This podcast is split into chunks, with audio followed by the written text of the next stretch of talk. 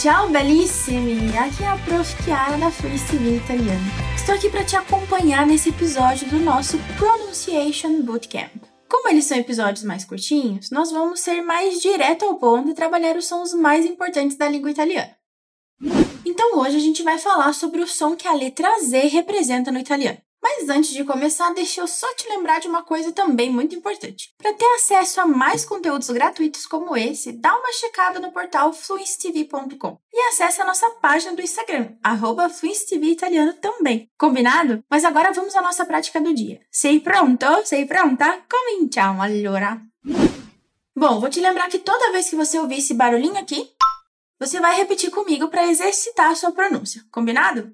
Beleza. No nosso idioma português, temos algumas influências de outras línguas, inclusive do italiano. Sabe aquela comidinha gostosa que a maioria de nós adora e costuma pedir numa sexta-feira à noite acompanhada de um refrigerante geladinho? E que tem muitos sabores, como margherita, calabresa. Se você está pensando na famosa pizza, você acertou.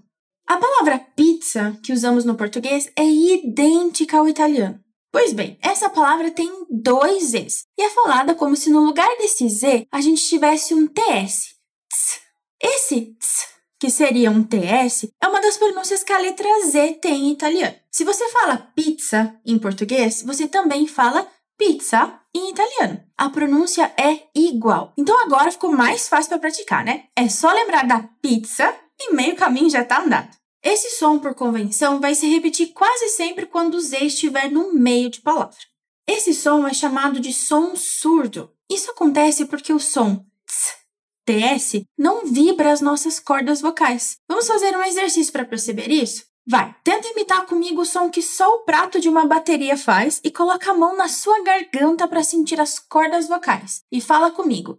Tss,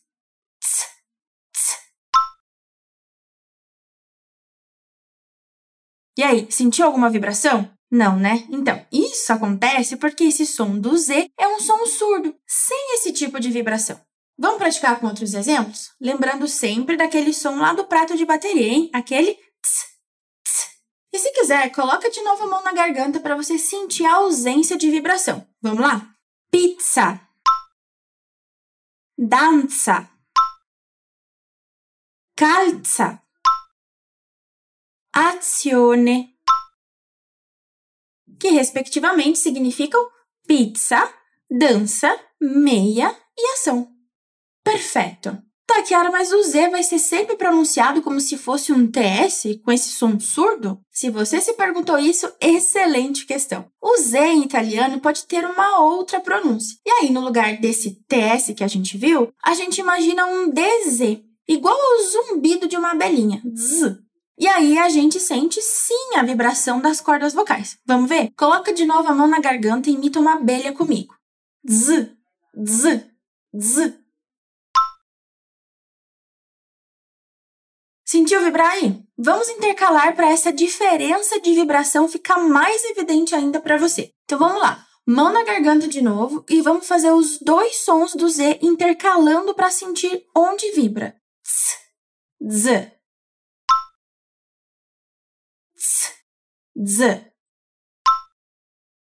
Beníssimo! Por convenção, essa pronúncia sonora, que vibra as cordas vocais como se fosse um DZ, vai acontecer quando o Z estiver no começo de palavra. Vamos praticar com mais exemplos. Ripeti dopo di me. Zero. Zucchero. Zaino. Zio.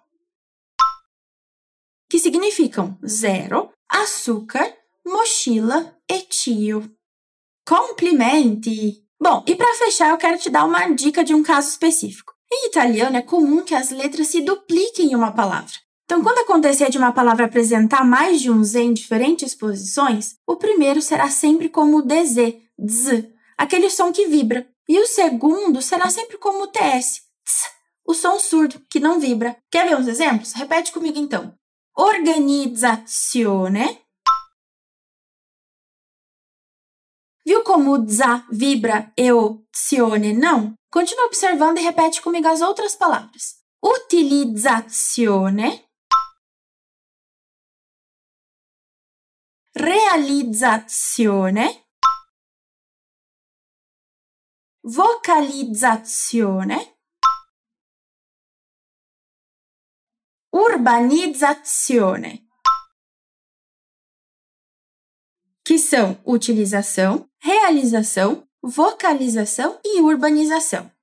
Molto bene! Abbiamo finito per oggi. Spero che essa mini aula tenha te ajudado a entender um pouquinho melhor a pronúncia da letra Z em italiano. Para praticar, você pode buscar mais palavras que tenham o Z presente e treinar sua pronúncia botando em prática o que vimos hoje. Spero di averti aiutato. Ci risentiamo presto. Alla prossima e un bacione dalla prof Chiara.